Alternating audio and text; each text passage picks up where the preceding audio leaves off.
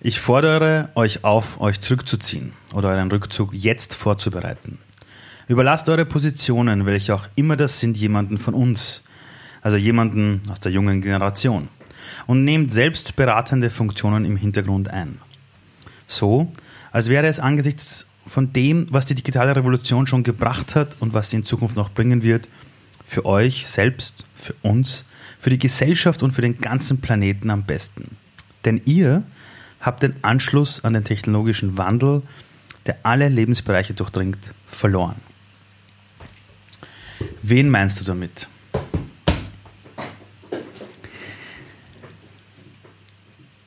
Ich meine damit sämtliche Leute, die nicht die Verantwortung sehen, jetzt zu handeln. Und das lässt sich nicht auf ein spezifisches Alter herunterbrechen, aber tendenziell schon eine ältere Generation. Du hast dieses Buch geschrieben, Ja. äh, Die Welt, die ihr nicht mehr versteht.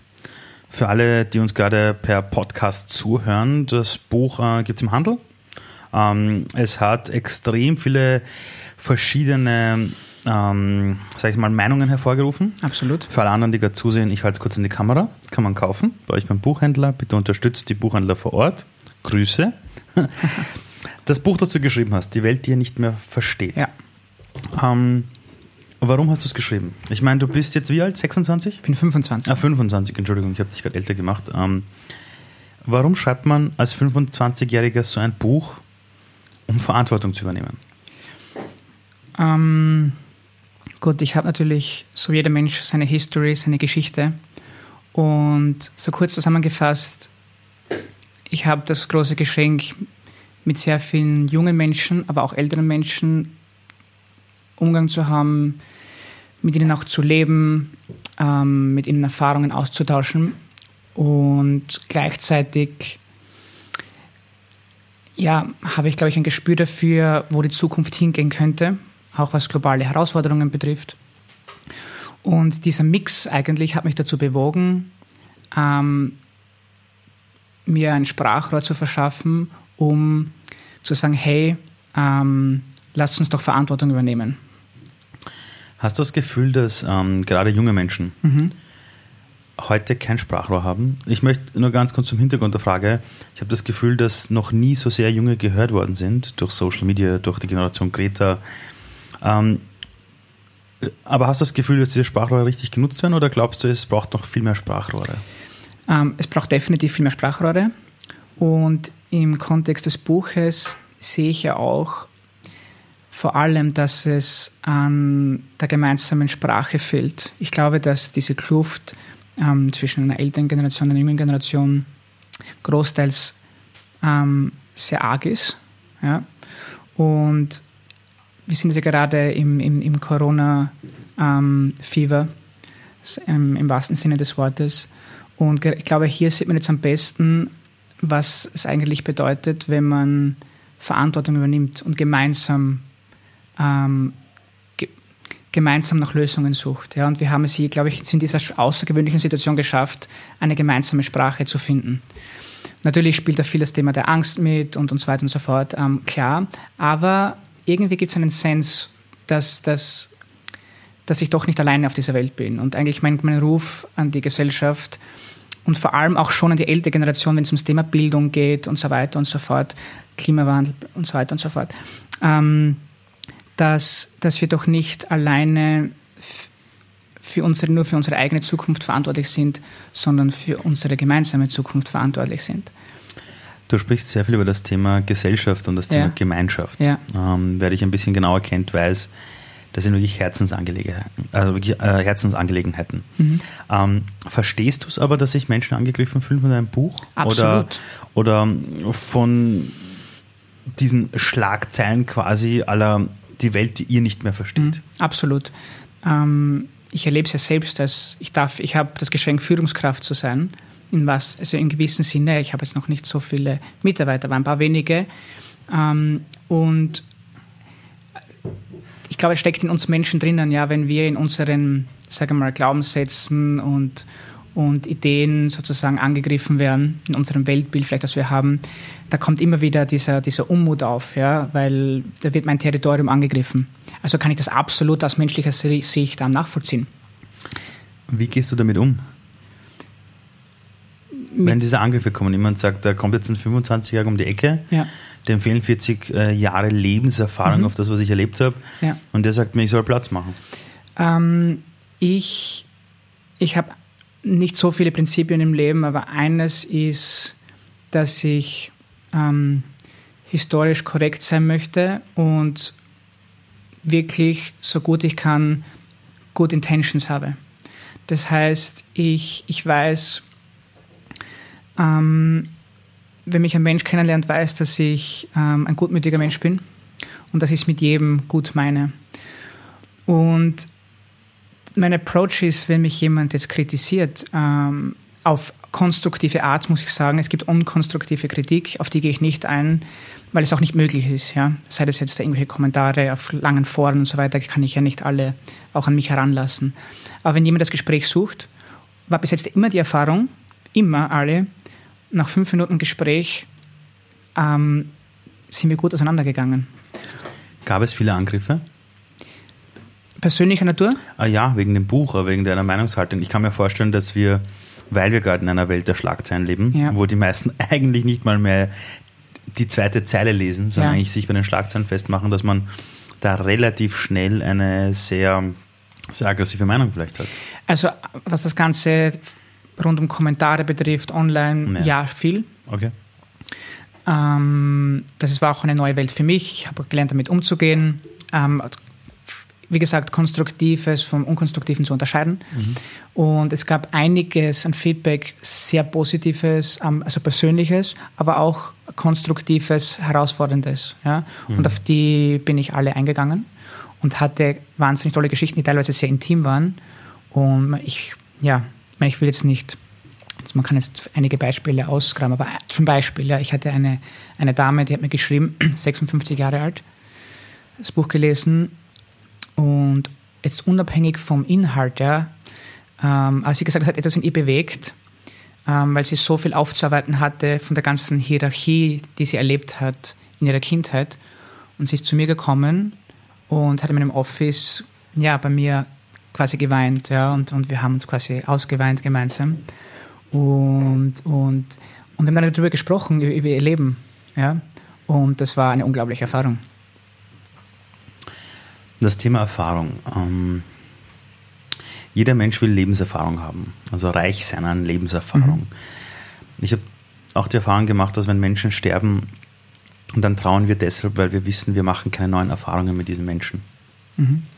Nur gleichzeitig ist ein zu viel an Erfahrung und Reflexion ja genau dieser gefährliche Punkt, wo es dann vielleicht jemanden braucht wie dich mit diesem Buch, das sehr ja. wohl provokant ist, aber das aufweckt. Ja.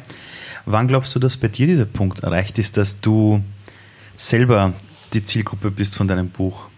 Dass du aufgeweckt werden musst? Wann in deinem Leben wird, glaubst du, sowas passieren? Ähm, Kann das passieren? Ja, ich, ich denke jeden Tag darüber nach, eigentlich. Also ich habe das vor kurzem auch in einem Interview gesagt.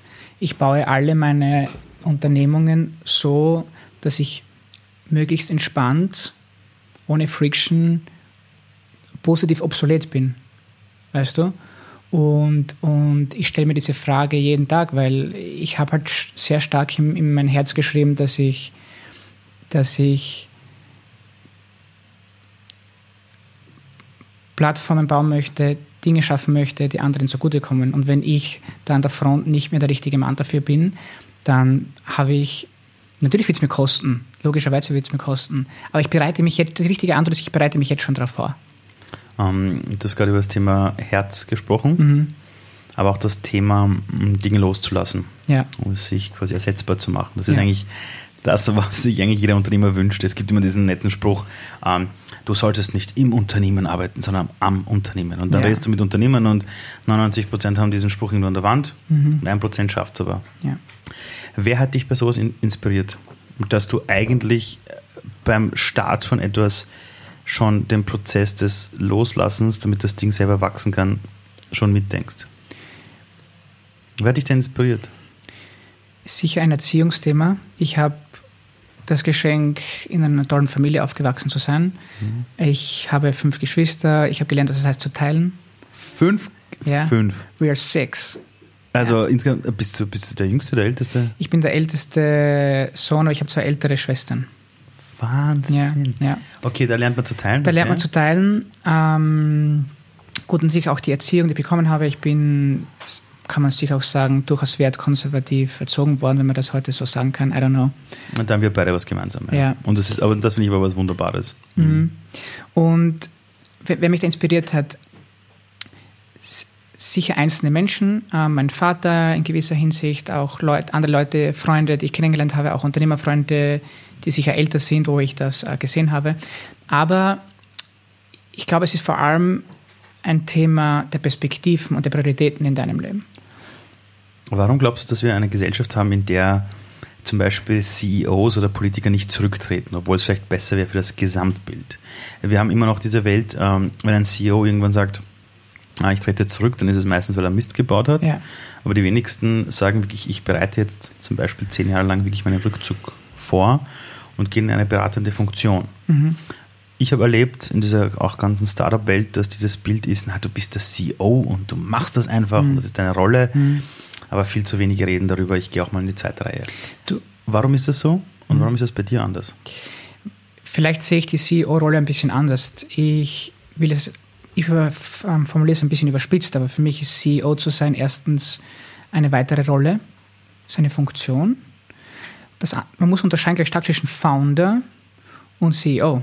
CEO ist eine spezifische Funktion. Ähm, das ist das Erste, was man unterscheiden muss. Für die Zuhörer und Zuseher, die die, Begriffe CEO vielleicht nicht kennen, ja. CEO ist der klassische Chef in einem Unternehmen, Englisch für Chief Executive Officer. Mhm. Und Founder, von dem du sprichst, der klassische Gründer. Also du ja. bist jemand, der Dinge gründet ja. und gleichzeitig der Geschäftsführer ist. Und ich habe jetzt das ja eingeleitet mit, warum gibt es so viele Geschäftsführer, die einfach nicht loslassen können? Ja, ähm, ich glaube, kurze Antwort, weil für sie CEO zu sein in letzter Instanz nicht Dienstschaft oder Dienst bedeutet. Sondern? Also Dienst meinst du Dienst an der Sache? Dienst an etwas, das größer ist als sie selbst. Gut, sondern? Ähm, die, eigenen, die eigene Agenda. Was jetzt nicht unbedingt mhm. schlecht ist. Ich glaube, dass die eigene Agenda super wichtig ist. Aber ähm, wenn ich jetzt CEO bin und es gibt in jedem Unternehmen hoffentlich einen Nordstern und wenn ich und jeder merkt das, ich bin nicht mehr der richtige Mann, um diesen Nordstern, diesen, dem näher zu kommen, Mitarbeiter, meinen Mitarbeitern diesen Nordstern näher zu bringen, dann müsste ich eigentlich aus Verantwortung sagen, hey, vielleicht brauchen wir jemand anders dafür. Ähm, Thema Nordstern. Ja. Soweit ich jetzt weiß, hast du jetzt nicht studiert zum Thema Wetter, sondern du bist ja. eigentlich gelernter Softwareentwickler. Ja, das, das heißt schon. Bits, äh, Bytes, Zahlen, Algorithmen, mathematische Funktionen, ähm, objektorientierte Überlegungen dazu, wie man Softwarealgorithmen plant. Und jetzt redest du über einen Nordstern. Mhm. In deinem Fall redest du jetzt wahrscheinlich über, über die Sinnhaftigkeit des Unternehmens. Warum gibt es uns? Was ist die Daseinsberechtigung? Wohin geht ja. die Vision? Mhm. Ähm, warum ist dir das so wichtig, dass es einen Nordstern gibt? Weil wenn am Ende des Tages äh, die, die Bilanz stimmt, sind alle happy. Ja, wieso alle bewegst du am Morgen dein Bein aus dem Bett?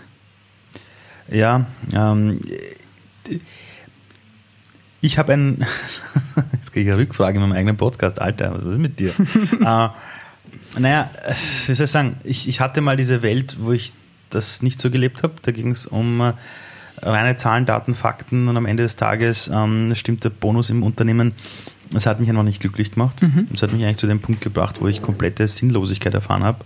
Und aus dieser Erfahrung heraus bin ich jetzt zu dem geworden, wer ich bin. Ja. Ich muss aber klassisch sagen, dass äh, wenn ich mit jüngeren Leuten spreche, so ja. 20 bis 30, ja. diese Nordstern-Fixierung ähm, ich sehr selten jetzt erlebe in dieser Ausbildung, die du hast. Mhm. War das immer schon so, dass dieser Nordstern ein äh, integraler Bestandteil war von deinem Tun oder ist das erst durch eine Erfahrung dazu gekommen? Ähm, es gibt nicht, es gibt definitiv nicht diese eine Erfahrung, diesen einen Moment im Leben, der das so geändert hat. Das kann ich sagen es ist, war sicher ein Prozess. Ähm, Ich kann das fast ein bisschen schwer beantworten. Für mich ist es einfach ein bisschen logisch, ähm, dass ich zum Beispiel, ich baue ja auch Unternehmungen und für mich ist einfach klar, wenn die einzige Daseinsberechtigung dieser Unternehmungen mein eigener Egoismus ist, why? So, bevor ich zur nächsten Frage komme, eigentlich eine der wichtigsten Fragen. Mhm. Was willst du trinken? Hast du eine ich habe dich nämlich da fast äh, verdursten lassen. Und zwar, wir haben, wir haben Bier, wir haben ich muss noch fahren. so Energy Shots, wir haben Jägermeister. ich muss noch immer fahren. So, so Raw Juices Zeug. Ja, eine Juice wäre schon gut, bitte. Wir haben hier Apfel, Ananas, Kohl, Spinat und Minze. Perfekt. Und ich Urban Monkey. Äh, die, es ist keine bezahlte Werbung, nur zur Info, ja, bin echt Fan. Also wir haben für das Zeug bezahlt, ja. Selber bezahlt mit Rechnung. Ja. Iron Man, das passt ja gut zu mir. Ja, warte, ich hol mal auch noch rein. Ja. So. Muss man schütteln, ne?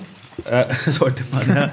ähm, äh, liebe Leute, die ihr gerade zuseht oder zuhört, ähm, bitte Immunsystem stärken. Ja? Es gibt wenige Dinge, die so wichtig sind, wie Immunsystem zu stärken, ähm, weil euer Körper weiß schon, wie Heilung funktioniert, mhm. sonst würde die gebrochene Hand nicht heilen.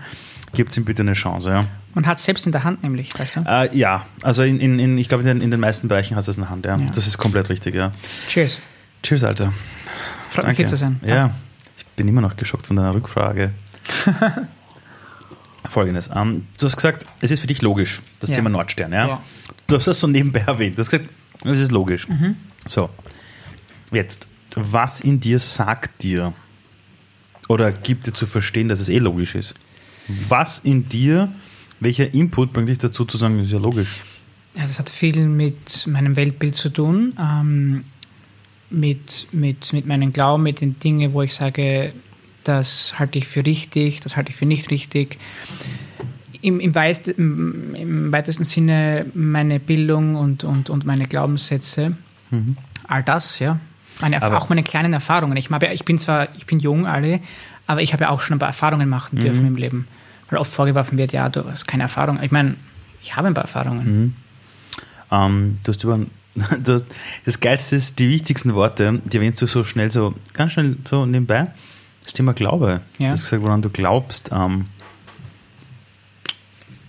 für die Kopfmenschen, ja. die alles gerne auf dem Excel-Sheet haben, mhm. gerne abgeleitet haben, ja. gerade gerne was haben, was man greifen kann. Ähm, ja. Wie würdest du denen das Thema Glaube erklären? Ich glaube, das kann man in zwei Minuten nicht machen, aber ähm, vielleicht. Wie kann man Glauben jemals verstehen? Glaube ist nicht verstehen, Glaube ist Erfahrung. Salopp beantworte mal. Welche Arten von Erfahrung? Ähm, du brauchst jetzt nicht Beispiele nennen, aber wie sind diese, dass man beginnt zu glauben? Schau, ich glaube, ich bin davon überzeugt, dass wir ähm, Wesen sind, die ein, ein Gespür für Transzendenz haben. Ja? Mhm. Und ich glaube, oder ich bin davon überzeugt, ich spreche auf meine eigene Erfahrung, dass das ist ein sehr uraltes Wort, äh, nicht modernes Wort, aber dass sich der Glaube offenbart den Menschen, durch andere Menschen, durch Erfahrungen, durch Leid, durch Freude. Und ich glaube, dass der, dass der Glaube Antworten auf Fragen hat, die die reine Vernunft, die die Welt da draußen nicht geben kann. Und das ist jetzt nicht wertend gesagt, ja, ob mhm. das jetzt gut oder schlecht ist, aber ich meine einfach auch eine Sicherheit gibt, ähm, was es nicht heißt, der Glaube ist nur Sicherheitspädagogik äh, ähm, oder du weißt schon. Mhm. Mhm. Ähm, aber ja. Wie viel entscheidet in dir Glaube wie viel Vernunft? Also wenn du Entscheidungen hast, Business, was mache ich als nächstes, ähm, mit wem arbeite ich zusammen, äh, investiere ich da jetzt oder nicht, ähm, fahre ich da jetzt auf Urlaub oder dorthin. Ähm, wie viel würdest du sagen, wirst du geleitet vom Glauben, mhm. also von dem, was man jetzt nicht greifen kann, aber mhm. was man spürt und ja. in seiner Sicherheit doch manchmal Ja. irgendwo ist. Ja. Und wie viel ist dann dieser Ratio, dieser Kopf, dieses, dieser Computer, der in uns werkelt? Mhm. Es braucht die Balance zwischen Glaube und Vernunft. Da gibt es auch viele tolle Bücher, Theorien und Thesen drüber. Ähm, in der Praxis versuche ich, meine Entscheidungen so zu treffen, dass ich eine Entscheidung, die ich mit der Vernunft treffe, nicht äh, auf den Glauben dann schieben kann. Das heißt, dass der, der Glaube der Sündenbock ist und umgekehrt. Ja?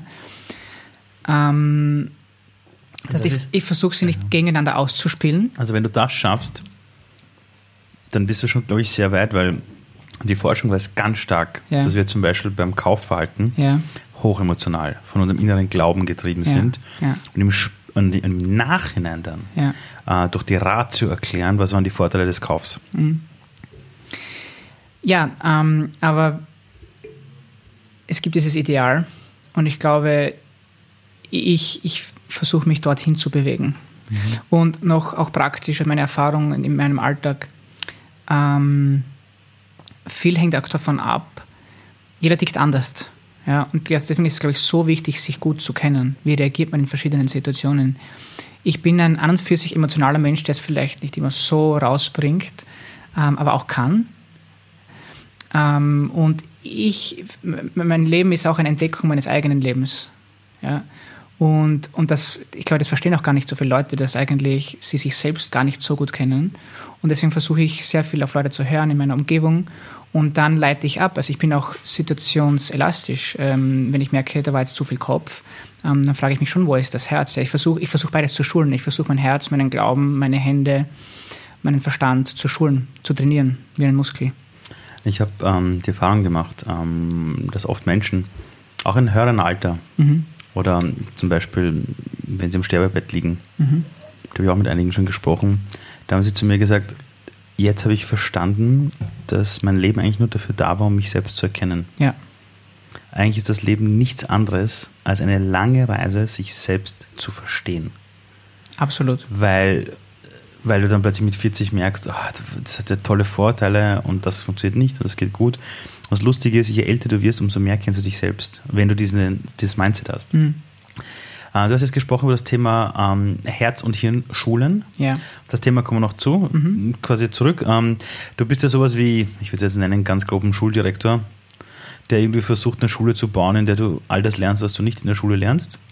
Ja. Ähm, wo ich sagen muss, dass es in der heutigen Welt ein ziemliches Harakiri-Projekt sein kann, weil Österreich für mich oder auch Deutschland ist, ähm, oder Europa, ist beim Thema Bildung so wie, wie beim Fußball. Mhm. Da ist jeder Experte. Jeder weiß es besser, ja. Ähm, auf das kann man noch zu sprechen. Aber davor ist es so, unser tolles Team, angeleitet vom lieben Sergio, Grüße, liebe Elsa, Servus. Wollt ihr was trinken? Ein Wasser. Ein Warten, ja gut, das musst du holen. Das haben wir jetzt nicht da. Willst du? Ginger Boy. Ein Ginger Boy. Warte kurz. Elsa liebt Ginger. So, Ginger Boy, Ginger Boy, Ginger. Also, Shit, das ist weg. Ich hab's Speisen Beers. Für alle, die gerade nur zuhören können, wir greifen gerade in den Kühlschrank und geben uns gegenseitig äh, irgendwelche Getränke. So, Um, ihre, unsere, um unsere Abwehrkräfte zu um für unsere Abwehrkräfte zu stärken. So, wir haben was vorbereitet. Also eigentlich der Sergio, ich dürfte die Credits jetzt nicht mir selber umhängen. Der hat die Überlegung gehabt, dass wir Themen nehmen, die für dich relevant sein könnten. Die sind jetzt auf diesen Blättern hier ähm, in so einer Schüssel äh, zusammengefaltet und du greifst einfach jetzt so wie eine Zauberfee äh, da rein, holst irgendeines raus, Okay. ich lese vor und dann reden wir drüber. OMG. Okay. So. Dein PIN-Code von der Bank. Kleiner Scherz. So, da steht, ey, das ist ja geil, das, das könnte zu mir passen, Alter. Gut, das Thema ist ein Frauenbild im Rap, im Hip-Hop. Jetzt mal eine Frage. Ja, Sergio, ja. Ähm, Sergio ist übrigens äh, der Head of Content bei mir, ja, und der hört alles und ist auch selber DJ, deshalb hat er eine Tendenz zu sowas. Gut, Frauenbild im Rap. Jetzt folgendes. Ähm, erstens einmal, wie, wie fit bist du im Hip-Hop und im Rap? Oder, oder, oder weißt du, sagen wir es mal so, hast du mitbekommen, dass da ziemlich viel herumgeschimpft wird über Frauenbilder und Drogen und Waffen und so ein Zeug? Ja, am Rande. Aber ich sagte gleich, alle, das ist nicht mein Spezialgebiet. Nein, aber du weißt, dass es das gibt. Ja, absolut. Gut, ich gebe dir ein kurzes Update, Ja. weil ich bin mit dieser Musik aufgewachsen. Ich habe sie als 15-Jähriger gehört und ich feiere sie heute noch, weil ich, weil ich aus meiner Sicht da unterscheiden kann. Äh, es gibt eine Art von Rap, die ein sehr starkes Männerbild pusht. Da ist gerade ein, ein Kappel runtergefallen, aber egal, lass liegen. Okay. Es gibt, ein, es gibt im Hip-Hop ein starkes Genre, das ist der Gangster-Rap. Ja, da geht es darum, den, das Bild des Mannes stark zu pushen. Und, das, und das Bild des Mannes wird dadurch gestärkt, indem Frauen erniedrigt werden. Sehr, sehr stark. Ja, das sind alles Bitches und Schlampen. Ja. Äh, und dieser Mann macht seine Kohle entweder, indem er Drogendealer ist, äh, fette Autos hat und so ein Zeug. Ja. Kurz zum Hintergrund. Äh, US-Rap, also Rap, ja, Gangster-Rap ist in den USA entstanden in den Ghettos. Und es ist deshalb damals auch so entstanden mit diesem Bild, weil damals in diesen Ghettos die einzigen, die Geld hatten, es geschafft haben, waren die Zuhälter. Und das ist das Bild entstanden, wenn du es bei uns schaffen willst, dann, Mhm. Dann nicht, du- du wirst ja. du Pimp oder Zuhälter oder so ein Ding. Makes Die sense, Kurzfassung. Wenn du jetzt sowas siehst, Ja. Mhm. in Filmen, in der Musik, ähm, wie denkst du drüber, wenn es um das Thema Bildung jetzt zum Beispiel geht und wir aber Jugendliche vorbereiten wollen auf die Welt da draußen? Ähm, ja, man, das ist natürlich ein bisschen ein Feld der Kunst auch. Ja. Also muss man auch, glaube ich, immer, da gibt es immer diese Kunst, den Kunstverdacht auch, ja, den man mit einberechnen muss, diesen Faktor. Ähm, wenn du jetzt mich persönlich nach meiner Meinung fragst, mh, ich finde, dass die Dinge, die wir gesellschaftlich so forcieren, zum Beispiel die Stärkung der Rolle der Frau in den verschiedensten Bereichen des Lebens, ähm, dort ähm, ziemlich undermined wird. Ja, und eigentlich wir dort eine große, einen, ja, einen Bogen drum, drum machen. Ja, das kann nicht die Ausrede sein, es ist die Kunst und es war immer so. Ähm, das ist meine, meine Sicht. Also eigentlich spiegelt sich da nicht eigentlich unsere Ambitionen, die wir haben. Aber sollen wir jetzt diese ganze Musik äh, quasi abschaffen? Nein, aber schau, um es kurz zu fassen, ich, und das hat nicht nur mit dem Rap zu tun, ich glaube, wenn wir Personen, Menschen nur als Objekt sehen und auf, auf, auf, auf, nur auf die Körperlichkeit reduziert, dann finde ich das nie den richtigen Weg. Hm, Ich habe oft über dieses Thema nachgedacht. Ja. Ja. Ich bin ab und zu in Schulen, dann habe ich so 14-Jährige, die haben echt dieses Frauenbild wegen dieser Musik. Ja, Und dann gehst du im selben Ort, äh, hast du zwei Schulen weiter, Mhm. 14-Jährige, die lachen über die Texte und sagen, ja, das ist ja nur Blödsinn, das stimmt ja gar nicht. Ja. Und du merkst, das sind Jugendliche, die dieselbe Musik hören, aber nicht so über Frauen denken, ja, Ja. weil zum Beispiel die Eltern einfach das ganz anders vorleben. Ähm, du kommst ja aus der Steiermark, ja, das heißt äh, Home of Schwarzenegger. ja, Der kämpft fürs Klima, war der Governor, äh, bekannter Mensch, wird bei uns hofiert. In seinen Filmen, glaube ich, hat er nicht, tausende Menschen niedergeknallt. Ja. Ja. Jetzt wird aber auch keiner zu ihm sagen, ah, du hast so viele Menschen niedergeknallt, jetzt kannst du nicht Mhm. fürs Umwelt antreten. Was kann man tun, glaubst du, damit so eine Musik, Ja. weil die werden wir nicht abschaffen von heute Ja. auf morgen, dass die aber jetzt nicht unsere Gesellschaft dahin bringt, dass diese Kunst Ja. quasi dann wirklich im Alltag einfließt, in unser tägliches Zusammenleben. indem wir sie erklären. Also ein, ein, ein Kunstwerk, also ich habe einen Freund von mir, er ist ein Kunsthändler, ähm, kennt sich sehr gut aus. Und wenn ich mit ihm über Kunst spreche, dann spricht er immer von zwei Seiten. Einerseits das, das Objekt an sich, ähm, aber er sagt, viel interessanter ist, was der Künstler eigentlich damit ausdrücken wollte. Ähm, die Texte dahinter. Da gibt es eigene Bücher, Bücher zu, zu, also zu einzelnen Kunstwerk. Ja? Und da wird erklärt die Intention. Das heißt, ich glaube, müssen, man muss darüber reden. Das heißt, ähm, Beispiel, Ja? eine Schule, in der man weiß, dass ganz viele Jugendliche diese Rap-Texte glauben, Ja. macht es Sinn, dass man im Deutschunterricht plötzlich, anstatt dass man sich theoretisch Texte von Faust durchliest, liest man sich einen Text durch von irgendeinem Rapper Gekauft. und diskutiert das. Absolut. Glaubst du, das wird funktionieren? Ich, ich müsste es validieren, aber ich finde es ein guter Ansatz. Das würde ich nämlich auch unterschreiben. Ja. Das heißt, an alle Pädagogen, Lehrer, Eltern, ähm, ihr könnt natürlich das Ganze, glaube ich, verteufeln, aber ihr werdet das nicht wegbekommen von YouTube, wo die Kinder sowieso zugreifen. Äh, versucht in den Dialog zu gehen, versucht es selbst Mhm. zu verstehen. Ihr müsst es nicht alles akzeptieren und gutheißen. Ja. Aber ich glaube, dass man es mal zum Diskussionsthema macht und laut darüber nachdenkt, was das wirklich bedeutet und woher das auch kommt. Ganz genau. Es ist it's all, it's a lot about context. Ich glaube, das ist echt der Schlüssel, das, die, die die Dinge in einen Kontext zu setzen, oder? Absolut. Wenn du, mh, wenn du immer nur mit, ähm, ja, mit vor, vor veränderte Tatsachen gestellt wirst und dann plötzlich siehst, okay, das hat eigentlich einen Kontext, das kommt woher. Ich kann, und vielleicht hat es auch eine, eine Geschichte, habe ich, kann ich dazu auch dann einen, ähm, eine Verlinkung machen von meinem Leben zu dieser Geschichte, von dieser Sache. Ich glaube, das bewegt sehr viele Menschen und das, das ist absolut the way to go. Ähm, glaubst du, das findet in der Schule gerade statt?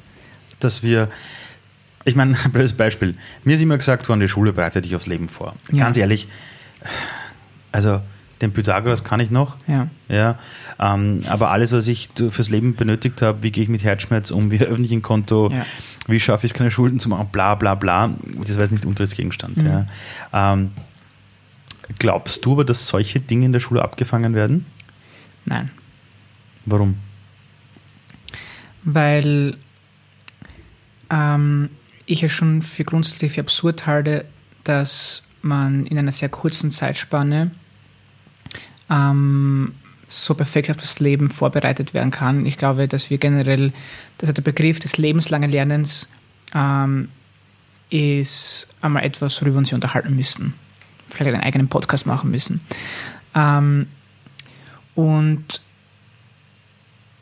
es ist einfach praktisch so alle, und das, und das wird auch trotz vieler engagierter Lehrer werden das auch. Vor allem das Spannende ist, dass vor allem die engagierten Lehrer das auch sagen, dass das, was du in der Schule lernst, einfach so viel nicht mit dem, nicht mit dem, nichts mit dem Leben zu tun hat. Und wir, wir, wir werden halt noch auf eine, auf eine Zukunft vorbereitet, ähm, deren Versprechen einfach nicht eingehalten werden kann. Ja. Also ich glaube, dass da einfach dann daraus Identitätskrisen entstehen, die, die, die vermeidbar wären. Ja, weil wenn ich natürlich junge Menschen sehen, ein klassisches Beispiel, ja, ich begeistere mich jetzt für E-Sports und in der Schule bekomme ich gesagt, da, das ist höchstens ein Hobby, das hat keine Zukunft ähm, und du, du mach dich lieber das, was wirklich Zukunft hat. Ja? Und dann sehe ich aber, da werden Stadien gefüllt, da kann ich Communities aufbauen, da kann ich thriven. Das erzeugt einen Konflikt in jungen Menschen, der, der ihre Identität ähm, ist sozusagen, wo sie sich schwer tun, ihre Identität zu finden in der Welt. Ja? Wenn man sich aktuell ansieht, ähm, dass die Schätzungen in die Richtung gehen, dass 65 Prozent der Jobs, die wir in den nächsten 10 bis 20 Jahren haben, heute nicht existieren. Ja. Es ist absurd, jemandem zu sagen, was er lernen soll. Und Ja. ich bringe immer das Beispiel, weil das auch für die Erwachsenen greifbar ist. Ein Social Media Manager oder Managerin ist heute etabliert. Ja. Kennt jeder.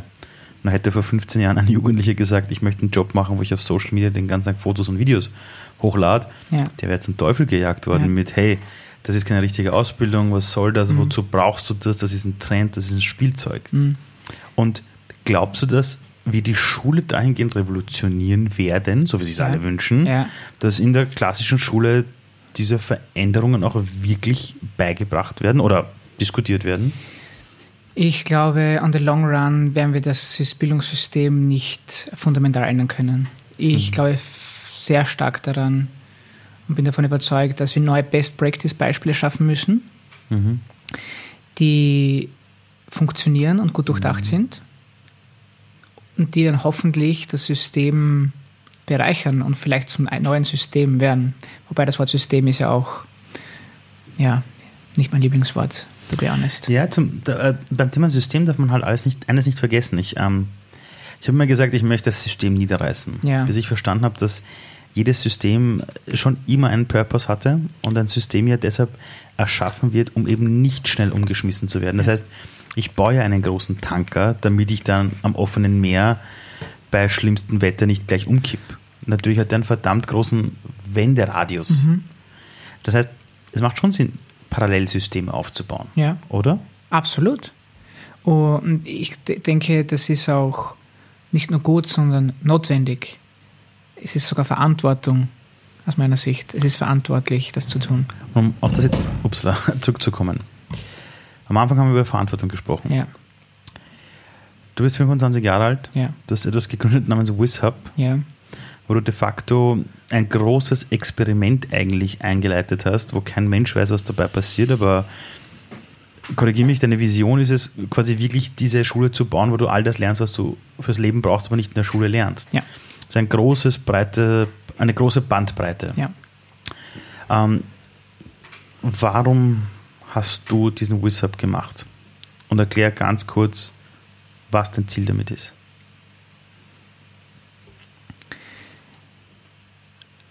Erstens, weil ich selbst vermisst habe. Mhm. Ähm, und gleichzeitig gesehen habe, ich, ich, ich, kann, ich, ich kann mir das erträumen, wie das aussieht, durch meine Erziehung, durch meine Erfahrungen. Also gesehen, erstens hätte ich das selbst gern gehabt. Ja? Ähm, ich glaube, ich habe auch praktisch gesehen, Freunde von mir, denen hätte das gut getan. Quasi eine neue Art von Schule. Ja. Weil, wie ist denn dieser WISHub? Also, also wo ist der Unterschied zu einer klassischen Schule? Ähm, das einzige, die einz, das einzige Kriterium ist, dass wenn du diesen Ort verlässt, danach ein verantwortungsbewussterer ähm, und unter Anführungszeichen besserer Mensch bist. Ich sage nicht einmal mehr, mehr Skills hast, mhm. Ja, mhm. sondern ähm, ein, ein, ein, verantwortungsvollerer Mensch bist. Damit sich ähm, die Zuhörer oder Zuseher das auch ein bisschen besser vorstellen können. Das heißt, ist es ein Bildungscampus, wo einfach andere Dinge beigebracht werden oder mhm. die man lernen kann? Also wir versuchen das in Schritten, in Etappen aufzubauen. Das Erste, was wir jetzt tun, ist, wir haben einen Ort, ja, einen physischen Ort. Es ist nicht nur digital physisch, okay. wo Menschen zusammenkommen, weil ich glaube, okay. das ist sehr wichtig, dass es eine Community gibt. Ähm, weil allein zu kämpfen ist nicht schön. Mhm. Ähm, und was wir jetzt tun, ist, wir bieten, wir entwickeln gerade ein Curriculum, das ergänzend für Universitätsstudenten, aber auch für Talente in Unternehmen Hand in Hand gehen kann mit, ihren, mit ihrer Ausbildung, mit ihrer Tätigkeit, mit ihrer Arbeit. Und was lernen Sie dann jetzt zusätzlich? Sie lernen dort ähm, Leadership, also mal einerseits sicher Soft Skills, klassische, wobei wir darüber hinausgehen. Also wir gehen ins Thema Leadership rein, wir gehen ins Thema Leben rein, wie kann ich meine eigenen Projekte im Kontext äh, des Gemeinwohls stellen, wie kann ich einen Beitrag zur Gesellschaft leisten, wie ähm, äh, will, will ja nicht mich selbst besser kennen. Also wir, wir, wir, suchen, wir bauen gerade einen Pool an Coaches auf, die nur eine Aufgabe haben, diese einzelnen Leute dann dort zu begleiten. Und zwar eine ständige Ansprechperson zu haben, um dich, die, die dich unterstützen und begleiten auf deinem Weg. Ja. Also bloß ganz kurz, um ja. das ganz kurz zu verstehen. Das heißt, ich bin ein Student ja. oder ich bin ein Unternehmen, bin ein junger Mensch und ich habe diese klassische Bildungswelt, aber ich habe das Gefühl, das bereitet mich jetzt nicht auf diese Welt vor. Ja. Dass ich auch wirklich ein schöpferischer Teil der Welt sein ja, genau. kann. Und dann kommt man zu euch. Ja. Verschiedenste Dinge. Ich glaube, du hast auch mal davon gesprochen, das Thema Herzensbildung ist eigentlich das Grundthema. Das, das Grundthema ist Herzensbildung. Ja. In diese Welt hinauszugehen und, mhm. und ihr wollt quasi die Menschen dabei begleiten, dass sie neben dieser klassischen Bildung, die sie erfahren haben, auch diese Zusatzthemen ja. erfahren dürfen oder sich darin ja. Entf quasi entfalten. Ja, wir wollen nicht nur deinen CV aufpolieren, das ist mir eigentlich, was in deinem CV steht, ist mir eigentlich ziemlich egal. Ich glaube, das ist längst überholt. Also, ja, ja, sondern, oh, meine, das klingt ein bisschen romantisch alle, aber es geht wirklich um die einzelnen Personen. Also wir wollen jede einzelne Person abholen, deswegen wenn wir auch ähm, viel Zeit reinstecken, wie man die Leute dann dort gut reinholt, wie man sie abholt, wie es sehr gut individualisiert werden kann, obwohl man natürlich das auch skalieren muss, um die Startup-Welt da nicht zu vernachlässigen. Ähm, aber ja, es geht, und es ist ein, ein Monsterprojekt, weil die Herausforderung ist alle, jeder Mensch ist verschieden. Ja? Und auch die, die, auch die wissenschaftliche Herausforderung, die wir jetzt haben, ist, ähm, Fundamente zu legen, die, die, die, alle ansprechen, alle abholen. Ist eine Herausforderung sage ich dir ganz ehrlich. Wie reagiert ähm, die klassische Bildungswelt darauf, dass du da jetzt quasi etwas daneben baust? Naja, sie sagen toll, um ist klassisch Österreich. Also wir geben den Daumen nach oben, ist toll, aber ja, lass mich dann in Ruhe und, mhm. und ich wünsche dir viel Glück dabei. Mhm. Ähm, ich erlebe es selten, ich habe es selten erlebt, dass Leute sagen, das ist ein kompletter Blödsinn. Vielleicht bin ich auch zur richtigen Zeit am richtigen Ort. Das werden sie dir auch nicht sagen. Ja. Also ich kann dir eines sagen aus meiner Erfahrung. Ähm, es gab oft, also es gab im Ausland eher Menschen, die bei Mama gesagt haben, na, ob das jetzt funktioniert, wissen wir nicht. Mhm. Was ich eher erlebt habe ähm, im deutschsprachigen Europa, Ja. dass die Menschen so, ja, eh toll, äh, pff, ja, na super, na, es, es wird schon gehen, vielleicht das nicht, vielleicht das dort nicht, Ja. na, und, und was ich manchmal gespürt habe, ist eher, und dafür hast du sicher auch ein Gespür, dass die Menschen sich denken, ach, der soll mal reden. Hast du das Gefühl manchmal auch, dass Leute sagen, ja, ja, der hat mal sein Projekt, der soll mal reden. Ja, ja, das, ja, kann ich, ja. Und wie machst du trotzdem weiter? Weil ich kann dir sagen, das Projekt braucht die Welt. Also das kann ich dir fix sagen, ja. Aber Mhm. wie machst du trotzdem weiter? Das heißt, wo holst du dir deine Belohnung her? Äh, ich habe meine Belohnung schon erhalten. Das wäre? Ich habe fantastische Menschen um mich, die an mich glauben, ähm, an das Projekt glauben und das ist das, das ist schon, das ist die Belohnung. Wann weißt du, ob der WizHub, dieser quasi neue Campus der Zukunft, Ja. Wann weißt du, ob der funktioniert? Ob der gut ist? Ob der nicht kompletter Mist ist? Themenverfehlung, würde es mein ehemaliger Deutschlehrer sagen. Woher Ja. weißt du, dass das keine Themenverfehlung ist? Schau, da bin ich fast ein bisschen oldschool. Ich glaube, dass der Markt in diesem Sinne immer irgendwo recht hat. Ja? Und schau, Ali, solange mir, solange ich sehe, dass Leute, und ich erlebe das aktuell wirklich, Leute bereit sind, ihre aktuellen Aufgaben, Unternehmungen zu verlassen, um bei mir mitzuarbeiten, dann muss irgendwas stimmen. Also entweder ich bin ein kompletter Dämon und bin schlecht für die Welt, ja, und aber dann werde ich schon, also äh, daran glaube ich nicht, ja. Mhm. Ähm, und das ist das eine. Und dann vom, vom praktischen Output her noch einmal ein bisschen romantisch, aber wenn wir schaffen, das Leben eines jungen Menschen, eines einzigen, signifikant zu verändern durch das, was wir tun, auch wenn es viel Aufwand gekostet hat, dann waren wir schon erfolgreich. Ich möchte noch auf eine Sache eingehen. Das ist eine Passage, die ist mir ins Auge gesprungen. Mhm. Du schreibst, so wie ihr seht, dass eure Kinder ganz woanders sind, als ihr es in ihrem Alter wart, sehe ich, dass mein kleiner Bruder ganz woanders ist, als ich es vor 14 Jahren war. Mhm. Jetzt, glaube ich, sollten wir beide realistisch sein. Wahrscheinlich nach jetzigem Stand der Forschung wird es uns beide in 100 Jahren nicht mehr geben. Mhm. Ja. Wenn du auf dein Leben zurückblickst, Mhm. wofür willst du bekannt gewesen sein? Und in was für einer Welt wird dein Bruder dann leben? Wofür ich bekannt war? Ja. Wie hast du dazu beigetragen, zu der Welt, in der dein Bruder dann leben wird? Also wie schaut diese Welt aus? Mhm. Und was hast du dazu beigetragen? Es gibt, es gibt drei Dinge, die ich versuche, jungen Menschen immer mitzugeben. Das ist Selbstbewusstsein, Geduld und Arbeitsethik. Und ich möchte dafür bekannt sein, dass ich in irgendeiner Form, sei das jetzt da persönlich durch Gespräche, aber durch Plattformen, durch Unternehmungen, das jungen Menschen mitgegeben habe, weil ich glaube, das ist ein wichtiges Toolset, um in der zukünftigen Welt zu bestehen. Und ähm, ich möchte einfach dafür bekannt sein, dass ich ein, ein, ein, ein, ein liebenswürdiger und authentischer Mensch war, der Good Intentions hatte, auch wenn er hin und wieder gescheitert ist. Und wie ist die Welt dann zu dem Zeitpunkt für deinen Bruder? Äh, eine bessere. Ich bin ein, ich bin ein absoluter Optimist. Und Romantiker. I don't know. Und zum Thema Romantik noch eines, du hast ab und zu gesagt, naja, um es ein bisschen romantisch zu sagen, vergiss nicht in der Musik, die meisten Lieder sind Liebeslieder. Mhm. Die Menschen sehnen sich nach Romantik und ich glaube, dass in Zeiten der Digitalisierung wir wieder zurück zum Herzen müssen. Absolut. Samuel, ich danke dir vielmals. Ich sage danke, Ali.